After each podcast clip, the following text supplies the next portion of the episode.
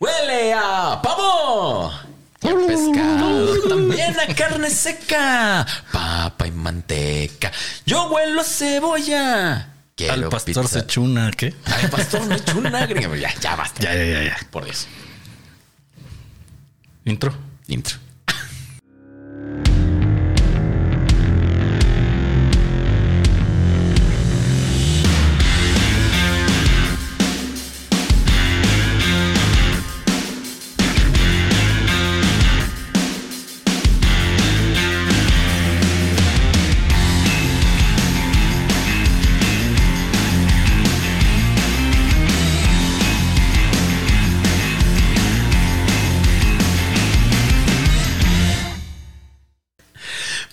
Al podcast donde tres buenos amigos hablan de temas en general y de nada en particular.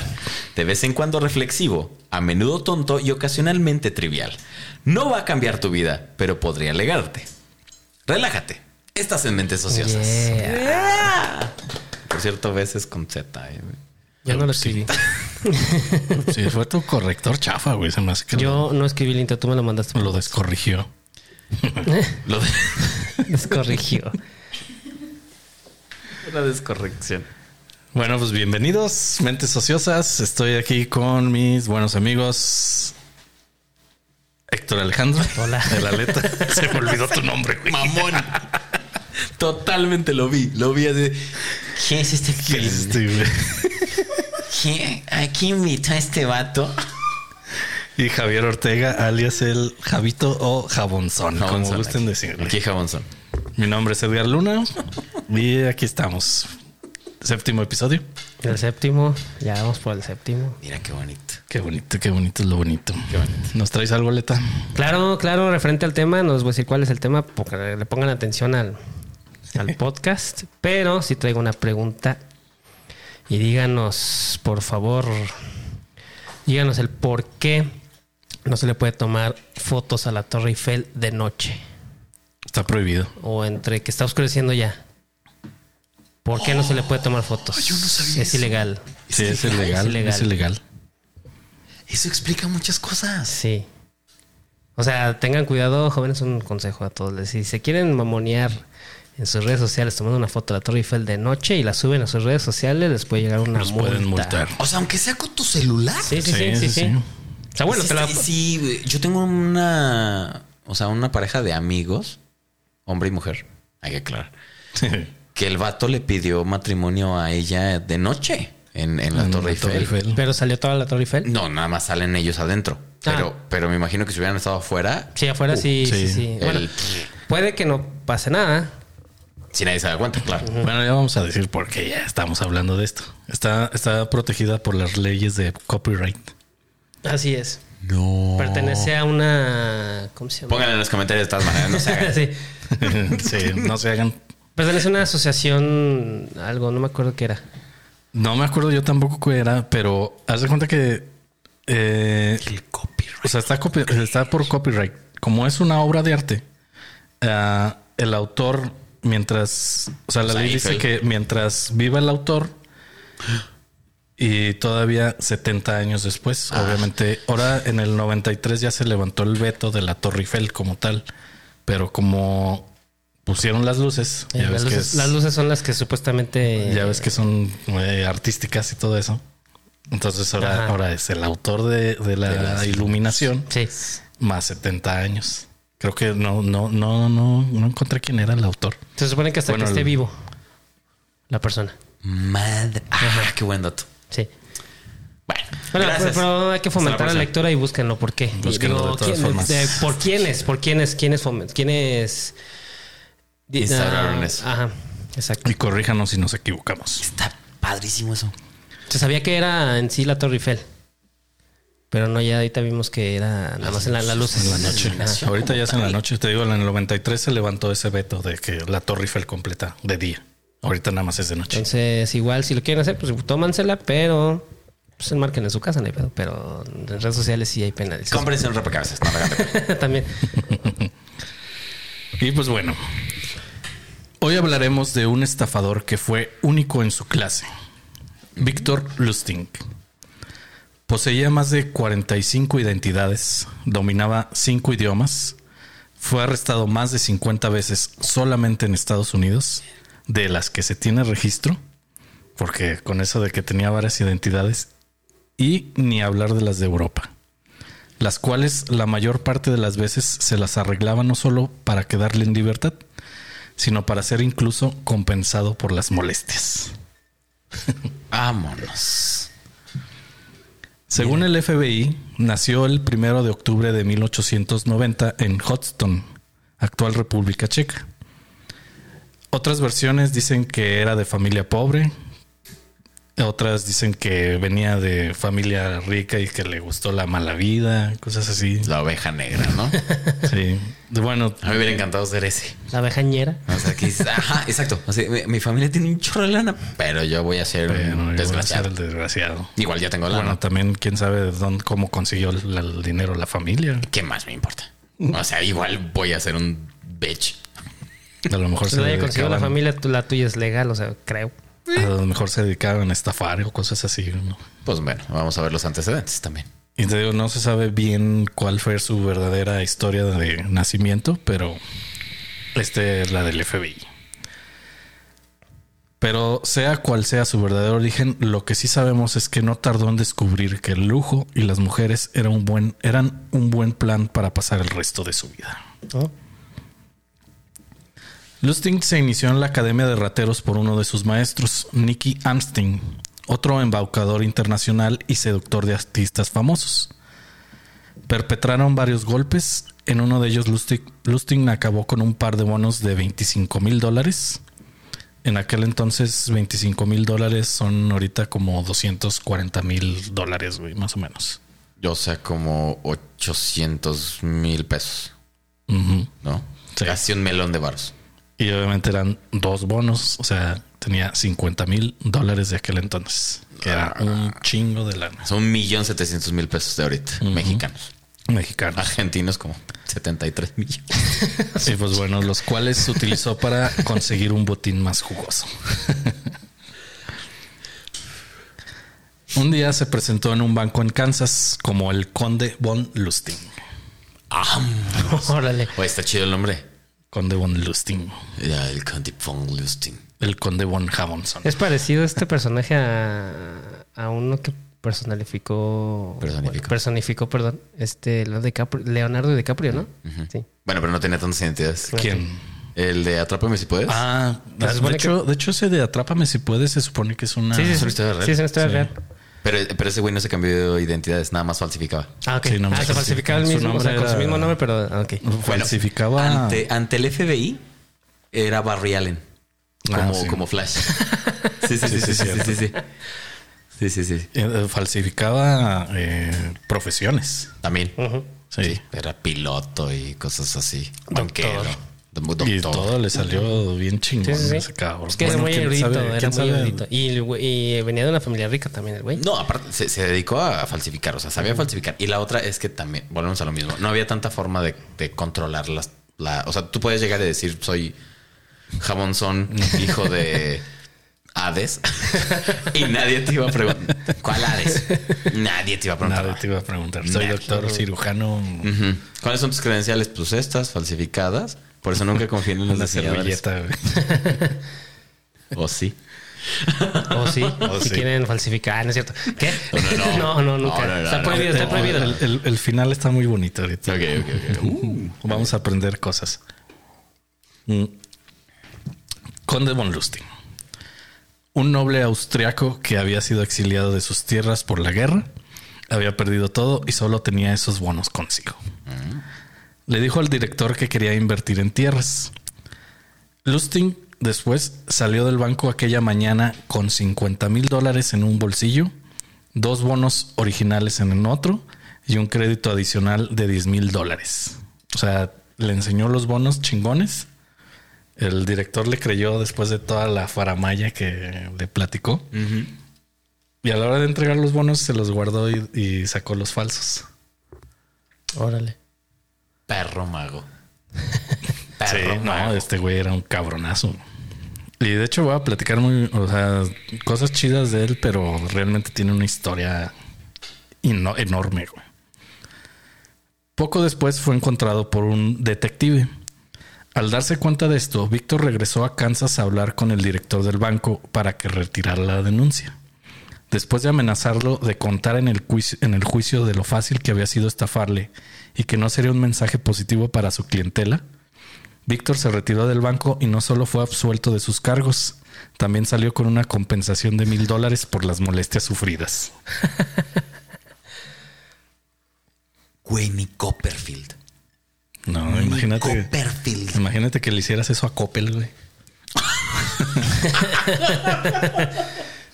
A tu banco azteca. Tu banco azteca. Seguro te encuentran, eso, güey. Te encuentran No, porque te encuentran porque te encuentran, sí. O sea, es- Sí, es- no. Tú no puedes escapar de Coppel Sí, nunca. no, no, no. Nunca. O sea, Coppel y Adobe siempre sabe que estás pirateando. Sí, exacto.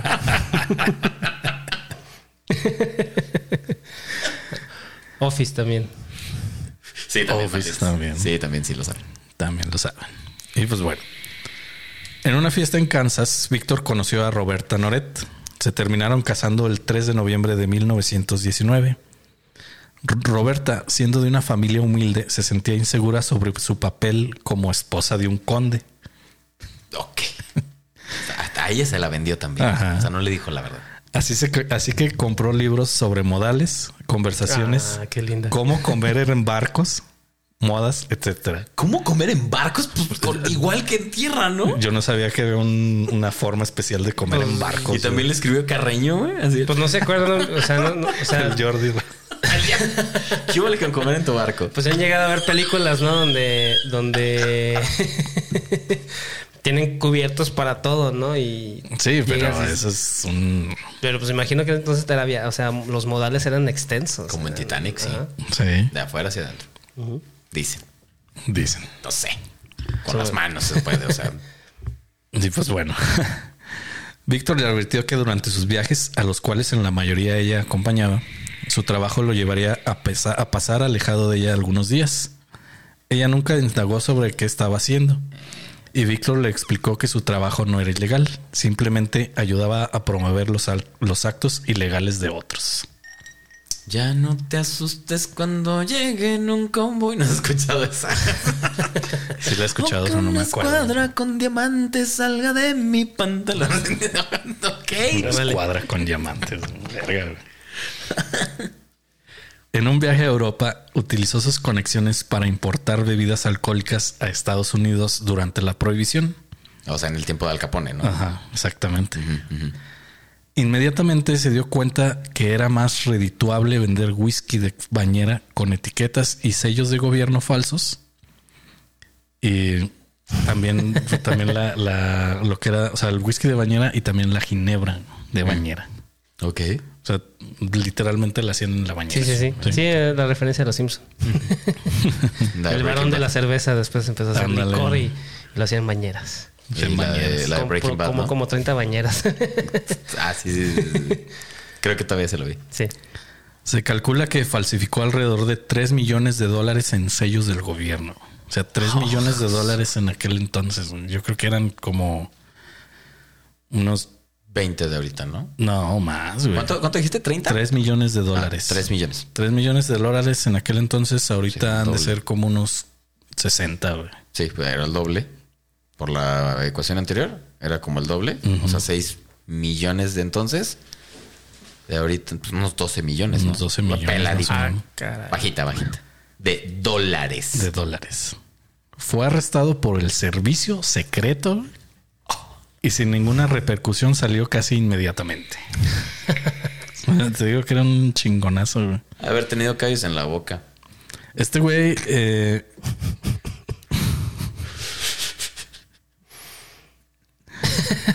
No Ok, pregunte por qué.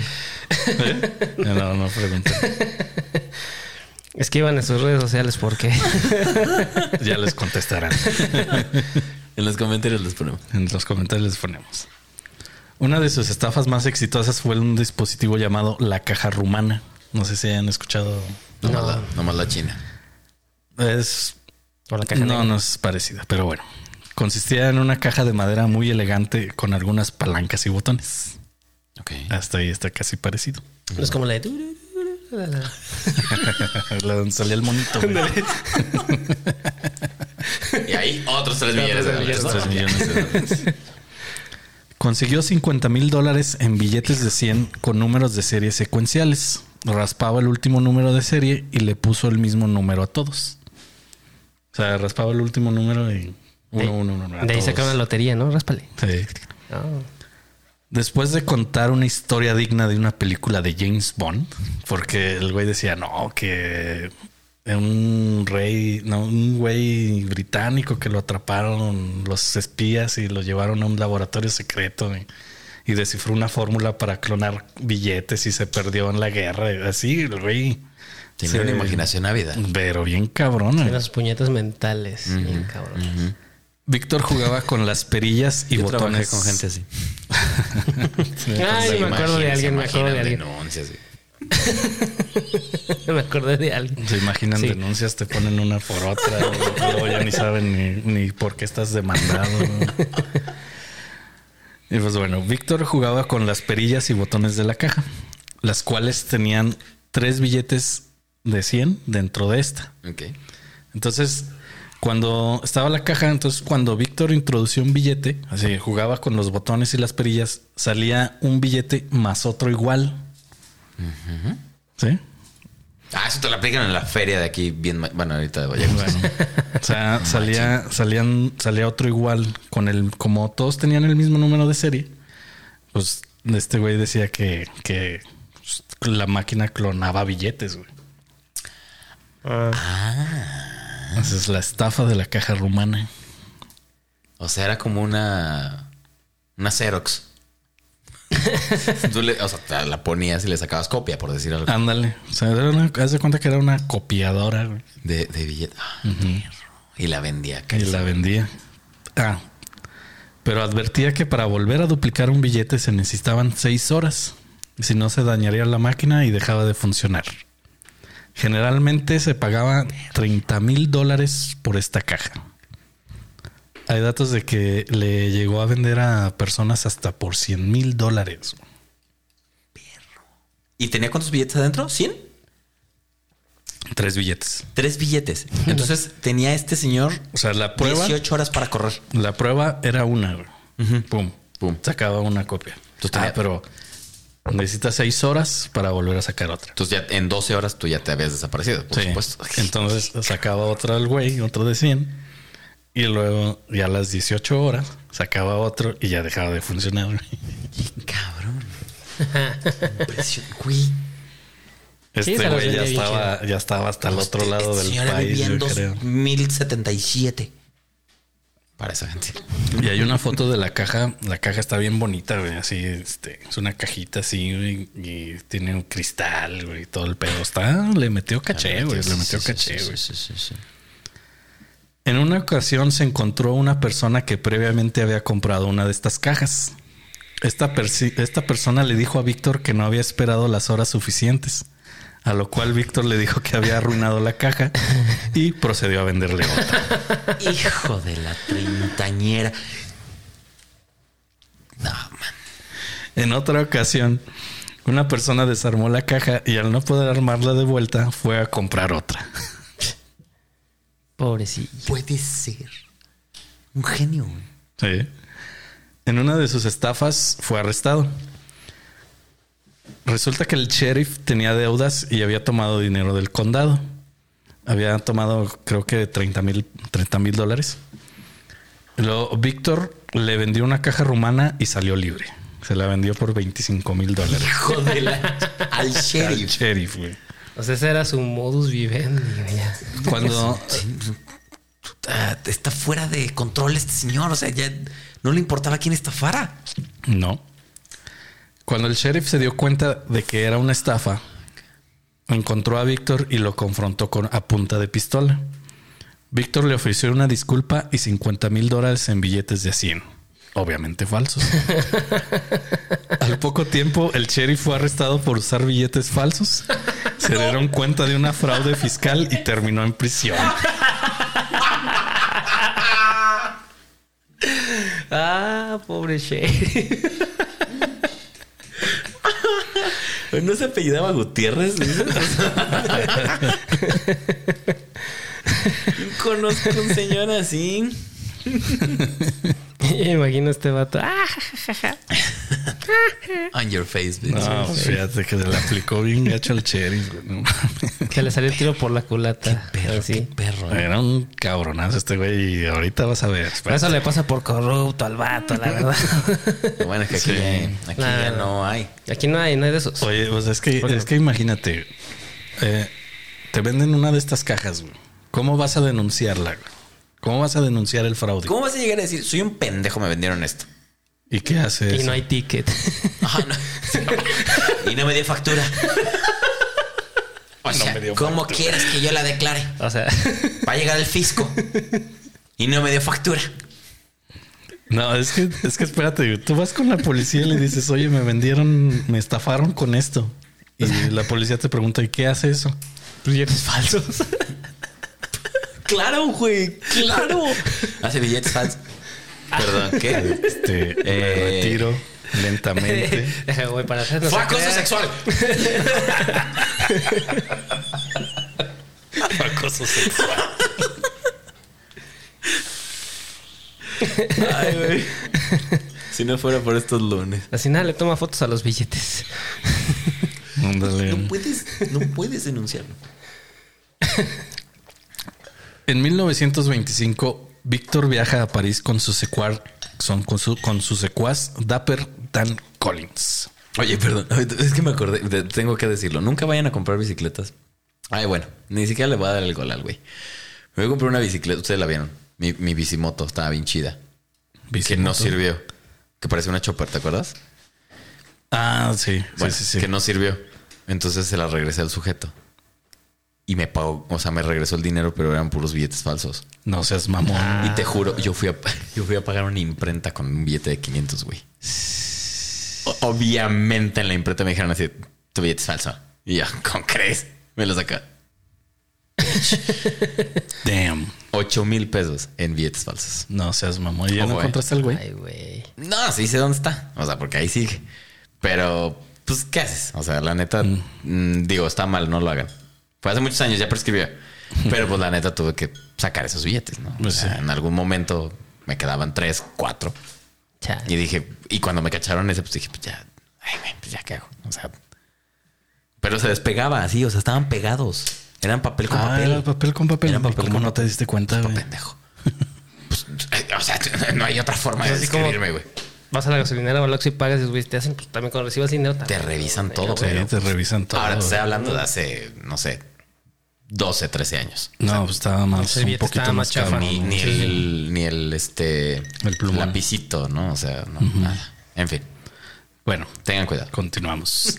En 1925, Víctor viaja a París con su secuaz Dapper Dan Collins. Mientras se encontraba leyendo el periódico, encontró un artículo que decía que la torre Eif- Eiffel necesitaba reparaciones muy extensas y se especulaba que el gobierno estaba pensando en desmantelarla antes de gastar más dinero en su mantenimiento. Víctor tomando... Ese güey dijo. ¿Eh? No, Víctor lo dijo. leyó en Ah, lo un leyó. periódico. Perdón, Sí, perdón, sí, perdón. sí. Me perdí, me perdí, me perdí. Sí. Víctor, tomando cartas en el asunto, primero falsificó una identificación como director general del Ministerio de Correos y Telégrafos de Francia. Pinche, ya me imagino pinche nombrezote bien cabrón. Las iniciales así. El nombre, los iniciales Sí. del nombre. Como los certificados de vacunación. No, ¿eh? Sí. Que por cierto, consulten OpenUp. ¿eh? Ya mero, ya mero la página, ¿vale? Ya mero. Ah, sí, ya me Consulten OpenUp. OpenUp, ahí les imprimimos su certificado de vacunación de dos dosis. ¿eh? Y, no, y sí se ve. No como las que imprimen en depots. En depots. En depots. Depots. Consulte ahora. Vaya a Facebook a buscar OpenUp. Openup.com. Bueno, todavía no está, ¿verdad? Sí, OpenUp.com.mx. ya para este entonces yo creo que ya está. Ya sí se Sí. OpenUp.com.mx. las- entre esta semana y la otra. Sí. Bueno, director general, bla, bla, bla, bla, bla, bla. Después envió cartas a cinco chatarreros de la ciudad invitándonos a una conferencia privada en un hotel en París. El motivo, probabilidad de un contrato con el gobierno. Ya saben para dónde va esto. ¿ah? Durante la conferencia, luego de entretenerlos un poco, decirles que era una reunión de estricta confidencialidad y hacer un perfil de cada uno de los invitados, les anunció que el gobierno desmantelaría la Torre Eiffel y los materiales se venderían al mejor postor. A los chatarreros, al someter su oferta, sometieron su oferta, pero Víctor buscaba al más estafable. Sí. ¿Quién tiene más dinero? ¿Tú? No, eh, mira, ese no, ese no porque no tiene hambre. No tiene hambre, él no está aquí con hambre, ¿eh? Tú tienes más dinero, tú puedes venir para acá a trabajar conmigo. Estaba su barbota también, así. Sí, no, eh, espérate. Sombrero. Su víctima, André Poison. Está bien, está bien chido chido el ese nombre. apellido, güey. André André Poison. Poison. No, el nombre, el nombre completo, André Poison. André. está- Luego André también está chido. André Soy, Poison. soy André el venenoso. Soy Poison. André. André Poison. Y, se- y el segundo era Venom, ¿no? y lo apodaban el Carnage. Su mejor confiero el Spider. El Spider. El Spider. Ah, no, no era Spider, era Spider. Spider. Ese me Spider. Spider Juan. Bueno, André Ay, Poison. Mío. Estoy bien bebido. Eh, disculpen la, la, la servida. La servida, La pero- servida, pero. Nos estamos secando. Sí, un poco. Después de darle la buena noticia de que era el ganador de la licitación, O sea, literal agarró el más pendejo o el que más valor tenía. Al más pendejo. Ok. O a los dos. Al más, bueno, aquí menciona al más estafable. Me imagino que sí era el más pendejo. güey. Más estafable. Eh, Yo creo que le pusieron así para no. El hombre está espantoso. así. Tú eres el más estafable. El rival más débil. Tienes cara de. de- Tienes cara de que nadie te va a venir a preguntar si es cierto o no. No sé Tú cómo tienes acá. lana, pero bueno. Hay gente aleta, ¿eh? Hay gente que dices, ¿por qué tienes dinero? De verdad, no sabes cuánto es dos más dos, pero tienes dinero. No hay gente con suerte. Hay, hay gente con suerte. Sí, sí, sí. Demasiada suerte. No se la merecen. ¿Qué? ¿Qué? Bueno, después de darle la noticia de que ganó la licitación, Víctor comenzó a mencionar su salario y las exigencias de su trabajo. O sea, se empezó a quejar de que no, mi trabajo, que es una mierda, que bla, bla, bla, bla, bla, bla. Obviamente Poison entendía que Víctor pedía un soborno. Inmediatamente le dio un fajo de dinero y así Poison compró la Torre Eiffel. Ah, caray. ¿Le compró la Torre Eiffel a este güey? Le compró la Torre Eiffel. Bueno, hay gente que dice que ha comprado la luna, ¿eh? Mm. ¿Eh? Y compran estrellas. Estrellas Es- es- también. eso, es, eso es algo real. Y te dan un certificado. ¿Ante quién? ¿Y quién lo avala Pedazo de también? imbécil. Estados Unidos. Puta, güey, no mames, güey. ok, ya. Uh, no, ya. O sea, no es porque está la bandera en la luna. Ya ni, ni se ha de ver. De hecho, Por sí se- eh, bueno, se supone que cuando tú plantas una bandera ya es tu territorio, güey. Sí, supone. pero ya ni se ha de ver. No. Porque el sol, no pensaron en eso, ¿verdad? ¿Eh? No hay atmósfera que lo No hay atmósfera. Sí, claro. Y pues bueno, realmente no, no, no encontré cuánto dinero le dio, pero me imagino que le dio de haber dado una muy buena lana. Sí, no, no creo que haya aceptado menos de su bono que traía, sus 50 mil dólares. No, No, creo, no creo que haya aceptado menos. Pues bueno, Víctor y sus secuaz corrieron a Viena, se hospedaron en un hotel e inmediatamente hicieron un mega fiestón, güey. Así con juegos de azar y mujerzuelas, güey. Acá bien chingón, güey. Obviamente. Sin y, y no trataron de esconderse, güey. O sea, así nomás. Chingue su madre. Tal y como Víctor lo había calculado, Poison nunca denunciaría este hecho a la policía porque estaba demasiado avergonzado. ¿Quién no lo estuviera? Güey, es que, es que estás de acuerdo que hubiera llegado. Oye, este güey me dijo que me vendió la Torre Eiffel. O sea, hubiera sido de las me reír de toda, de todo París. Lo voy a patentar para que no tomen fotos en la noche. Si no es mía, no es de nadie. y no le tomen fotos. Si no es mía, no es de nadie. Sí, es que, es que imagínate la cara de estúpido con la que vas a llegar a decir que crees que, que, que compraste la Torre, Torre Eiffel. Eiffel. voy a vivir en la torre. Y, la gente, o sea, ¿qué te va a decir la gente así de Ah, sí. bien? Felicidades. Felicidades. Bien, Tostilín. Esta es otra de tus bromas, ¿verdad, Poison? Te tomaste un veneno ya. Pues bueno, habiendo salido de esto impune, regresó a París contactó a chatarreros diferentes y logró vender la Torre Eiffel otra vez. Hijo de eso. Solo que esta vez la víctima sí fue a la policía y Víctor tuvo que huir a los Estados Unidos. A la policía le vendió la Torre Eiffel. No, esta vez Ah, sí, sí fue, fue. a la policía, la víctima. Ah, la policía. Ah, De hecho, Víctor Lustig, ah, aquí viene el comentario de la Torre Eiffel. Víctor Lustig es conocido como la persona que vendió la Torre Eiffel dos veces. más veces. Así, déjalo. El que vendió la Torre Eiffel más veces. Nadie ha vendido la Torre Eiffel. Nadie. Una. Nadie. Y aquí viene lo que comentabas de Al Capón. Mm. En una ocasión le pidió a Al Capón 50 mil dólares para realizar una estafa. Al recibir el dinero, lo guardó en una caja durante dos meses. Regresó con el dinero diciendo que la estafa había fracasado. Al Capón, impresionado con la integridad de Víctor, lo compensó con 5 mil dólares. Güey, una pirámide. Ese güey inventó las Las pirámides. pirámides. Oye, sí es cierto, fíjate, Ese no, güey inventó las pirámides. no lo había analizado así. güey. Así funcionan las pirámides. Dame 10 mil, te voy a regresar 12. Tú dame 10 mil, ten 12. ¿Eh? ¿Te funciona? ¿Eh? ¿Eh? Ten no, tú tus 12, pero porque ya le invertiste tú 17. Así funcionan las pirámides. Hay un, hay un episodio en Ciencia Borracha Ciencia de las borracha de pirámides. las pirámides. Ujú. Fíjate. Fíjate. Estafó al Capón. En 1930, Víctor se asoció con Tom Schoen, un experto en fabricar placas para la impresión de billetes. Tenía dos calidades de billetes. Los apresurados que se, ven- que se vendían a delincuentes de bajo nivel y los de excelente calidad que se vendían a delincuentes de alto nivel. Sí, pues se divide. Se vendía un billete de 100 dólares a 30 dólares. O sea, un billete falso de 100 En por 30. 30. Ujú. Que a ti Para- te costaba hacerlo un dólar. Posiblemente. Sí. Bueno, que de hecho las placas, bueno, ah, pues. Pero si ya los tenía. Sí, una placa imprime un chingo de billetes. La, primer- la primera ronda le costó nada más. Yo tú, creo. pon tú, ¿no?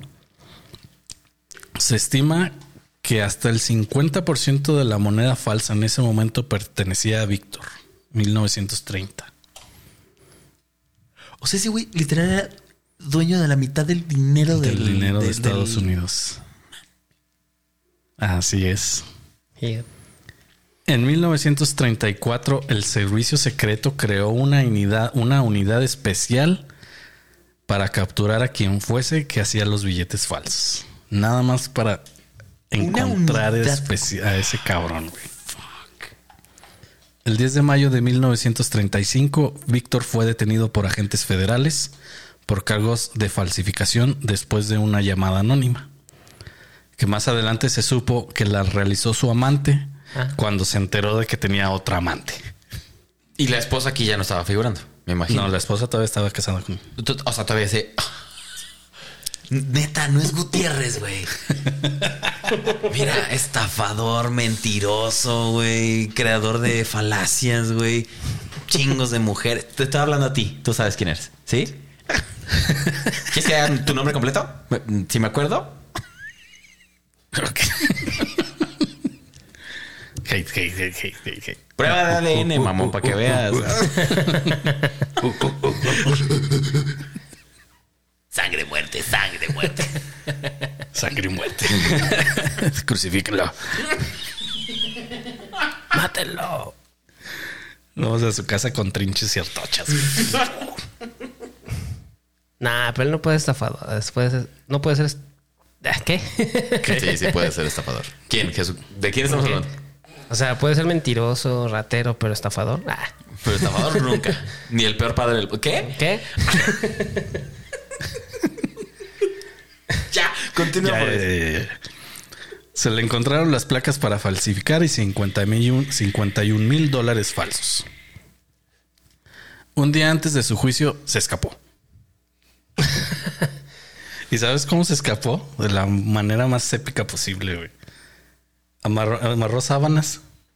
De ahí, Se escapó por la ventana. de ahí de las caricaturas. Ajá.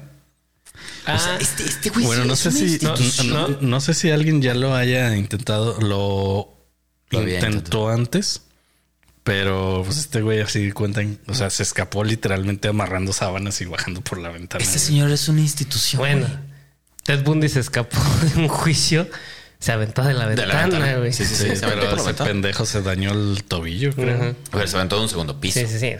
Era, de hecho, cayó en, en un como un jardincito. Un matorralillo ahí que estaba Ajá, bofo. no le pasó Y ahorita que dices que es una institución, ahorita vas a ver por qué. Oh, el final va a estar precioso. Ya, ya, Sí. ya me lo estoy saboreando. Fue recapturado 27 días después y sentenciado a 20 años en la isla de Alcatraz. Hasta. Ándele. Alcatraz. Sí, pues la- en ese tiempo era la de, la de mayor seguridad, ¿no? Sí, La- la no, pues es que escapar de ahí era. No podías Sí, escapar. o sea, no podías pon tú que te salías de la cárcel, pero de la isla. Pero sí hubo alguien que se escapó, ¿no? De hecho, se hizo Hubo- una película. creo que, creo que No sé. Sí hubo alguien. no hay pel- no sé si hay película, pero hasta donde tengo entendido se escaparon cinco reos. ¿No fue Dillinger? No, a Dillinger lo mataron, lo balacearon, güey. Pero él se escapó también de la cárcel. De Alcatraz, no. También existía Alcatraz, creo. Ah, bueno. Gran tema, ¿eh? Pero Dillinger también es de los 40. Pongan en los 30, comentarios si es quieres 30 de que, si quieren que hablemos de las personas que escaparon de Alcatraz. Ajá. Incluido Sí, sí, sí. el Ah, sí, juego hay que de... investigar quién sí. 2. según yo sí sabía que había alguien que sí sabía, o varios que sabían. Según yo, yo me acuerdo que una vez lo vi en, Dis- en Discovery Channel que se escaparon cuatro o cinco personas de Alcatraz y que fueron las únicas, pero no sé. Pero bueno, En los comentarios si quieren próximo tema. Sí. Bueno, lo llevaron a Alcatraz. El 9 de marzo de 1947 contrajo neumonía y murió dos días después. El certificado de defunción indica que su profesión era aprendiz de vendedor. Hasta eso falsificó el hijo de su perra. No puede ser. O sea, ¿estás de acuerdo?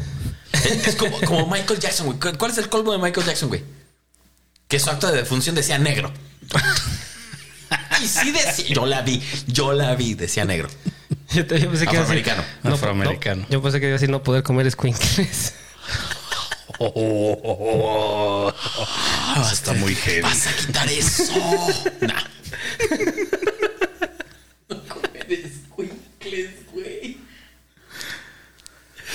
Los dulces, los dulces. Sí, claro, los dulces. pues bueno, aquí, aquí surge una leyenda. Se dice que fingió su muerte güey, También y que realmente sí escapó. Porque después la esposa güey, empezó a recibir sobres con dinero. Así le llegaba un sobre. No, que esto es para ayudarte porque tu esposo me ayudó un chingo. Y le llegaban así dinero y llega- cartas. ¿Sabes qué pasó? Que hizo el funeral más grande del mundo, güey. Llegaron todas las personas a las que ayudó, güey. Con un dólar, güey. Ahí está. con un dólar, güey. No habrá sido su. Payaso. Es lo que no se sabe.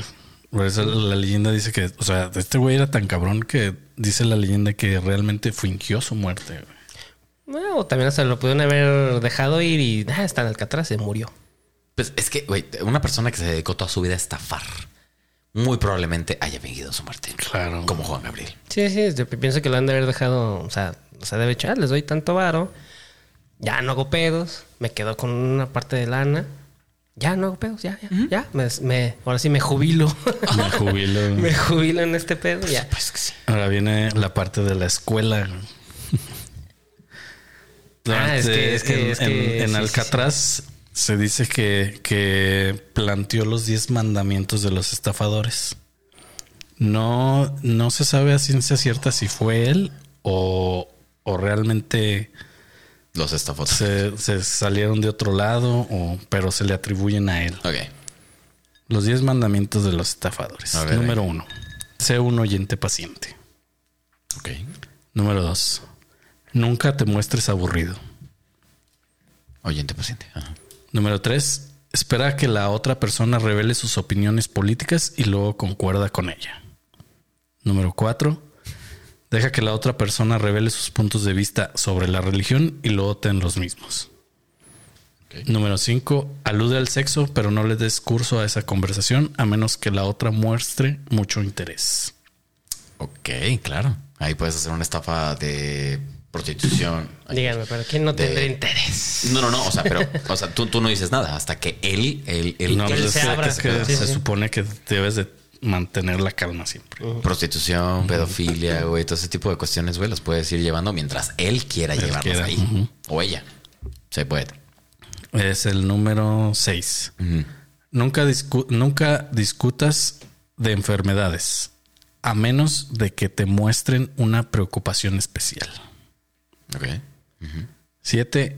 Nunca te inmiscuyas en las circunstancias personales de la otra persona. Te revelará todo eventualmente. 8. No nunca alardees. Deja que te tu importancia sea discretamente obvia. Número 9. nunca seas desordenado. Y número 6. Nunca te emborraches. No, valimos madre. Así, Gracias. sea, así como, nada. Uy, así que chiste. ¿Cuál era el tercero? A ver, léeme otra vez el tercero porque creo que ahí perdí yo. Espera a que la otra revele sus opiniones políticas y luego concuerda con ellas. Vale, madre. Ya valiste madre. Y en el décimo ya ni, ni llegamos, o sea. No, ya estás hablando con el jabón. No, López. Ah, que la chingada, Sí, sí, que no sí. sé qué. que Portillo, verga. portillo. No, sabes que soy un estafador, no te vas. No, iba a hablar Ya de. valiste Iba, madre. iba a hablar de Aleta. güey. López Manzana, no López Obrador. Fíjate que este, esto se parece mucho a cuando en un trabajo que donde me dieron capacitación. Se parece un poco. Así como es ¿De tipo los normas. puntos? Ajá, o sea, cuando entrabas a vender, ¿no? Entrabas a vender. Ibas a decir ventas, claro. Ajá, por supuesto. ventas. Pues es que ventas, sí, ventas. por Es que supuesto, güey. Es lo mismo casi, sí, sí. güey. Sí, pues, sí, sí, sí. Ahora, creo que los puedes resumir muchos. Yo creo que alguien, alguien barbonzote No, no, no, tiene, es es que tiene escucha- eso. Sí, es que, es que escucha, o sea, si los vuelves a leer, digo, regresenle, o sea, no los voy a volver a leer. Pero todo se resume a escucha. Sí. Escucha al vato. De verdad, ten paciencia para escuchar a la persona con la que estás y ella solita te va a decir cuál es su problema y, y cuál es su solución. Y tú solamente le vas a decir, aquí está. Sí. Eso es lo que tú necesitas, ¿sí o no no? te emborraches. Y no te emborraches. A menos de que la persona te diga, bueno, vamos ahí a las 57 No, pero aún así. y ya nada más es para firmar. O sea, y ya nada más. es- Bueno, gato, por Dios. Escucha, sé paciente. ah, está terca con el. Sí, es que ya le, ya le picaron la cresta. Sí, ya. Pero Se resume eso. A que sepas escuchar a una persona y, y- y solita te va a decir qué es lo que necesita y tú solamente le vas a decir, aquí está la solución. Sí. Cómpramela.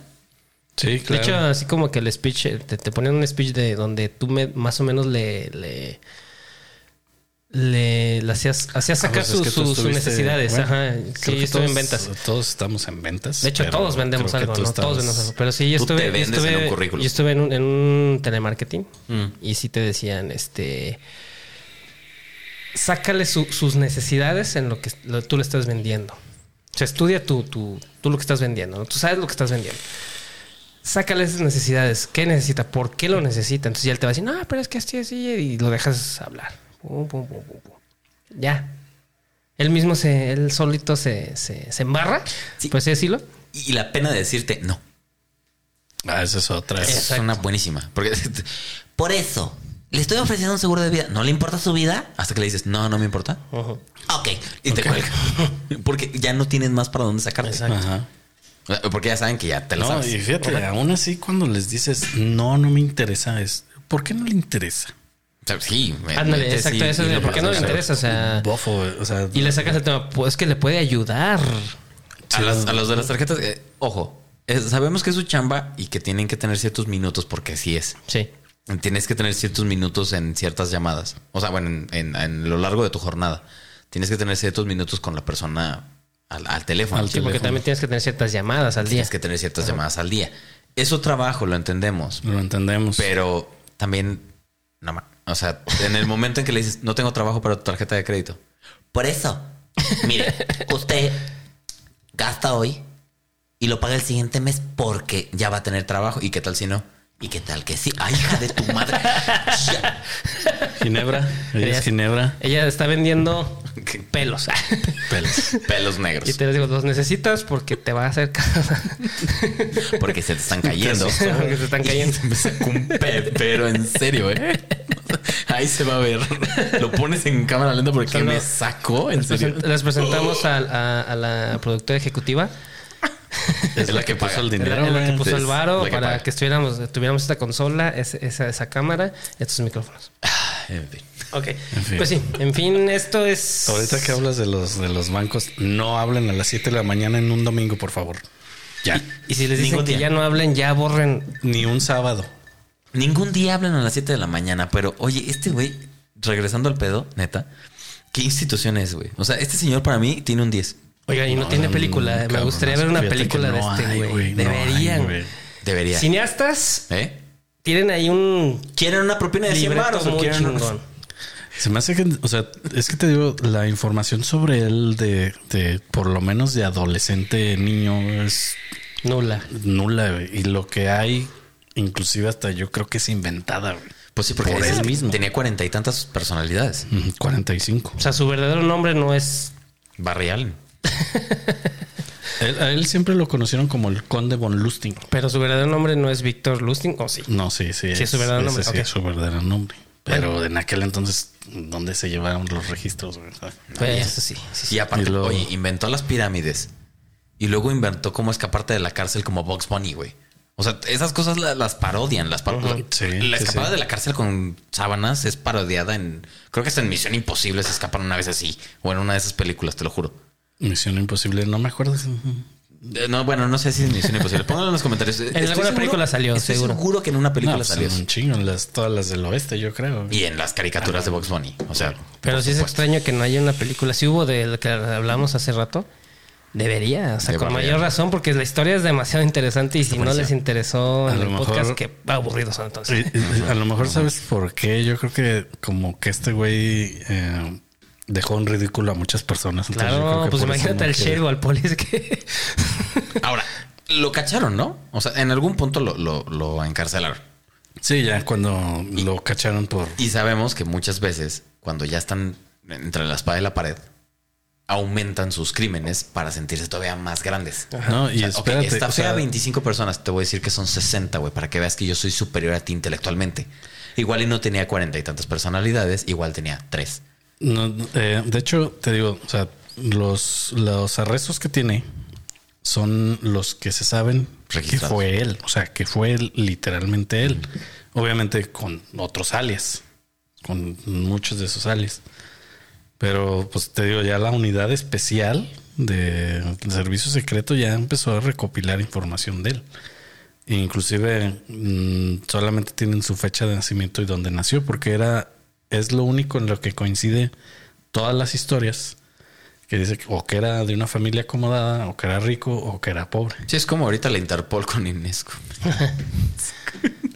y bueno, en ese tiempo ya, ya, ya, ya existía la... Ya existía no, la... es, no es Inés Sainz, ¿verdad? Es, es Inés Gómez Montt. Inés Goldman. Pobrecita Inés Sainz, tú no. La está buscando la Interpol. No está buscando No Interpol. seas mamón. Ah, Tengo mucho tiempo libre. De verdad, búsquenlo. La está buscando la Interpol. Verga, güey.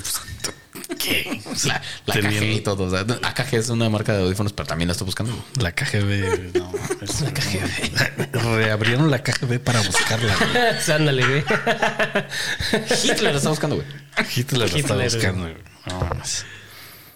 No. Pues bueno, señores, Gran episodio. terminamos. Gran episodio, de verdad me divertí Oye, Estuvo muchísimo. muy bueno, ¿eh? Gran episodio.